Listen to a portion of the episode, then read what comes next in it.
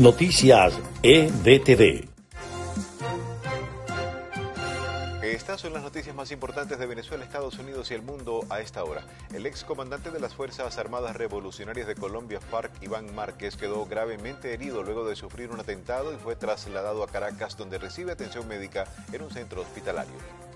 Tras dos semanas de silencio, la Conferencia Episcopal Venezolana repudió los casos de abuso sexual cometidos por sacerdotes adscritos a la Iglesia Católica y anunció la aplicación de un protocolo de prevención del delito dentro de la institución. El hombre de 21 años acusado de haber disparado el lunes durante un desfile del 4 de julio en un suburbio de Chicago consideró cometer un segundo ataque en Madison, en el estado aledaño de Wisconsin, informó este miércoles la policía.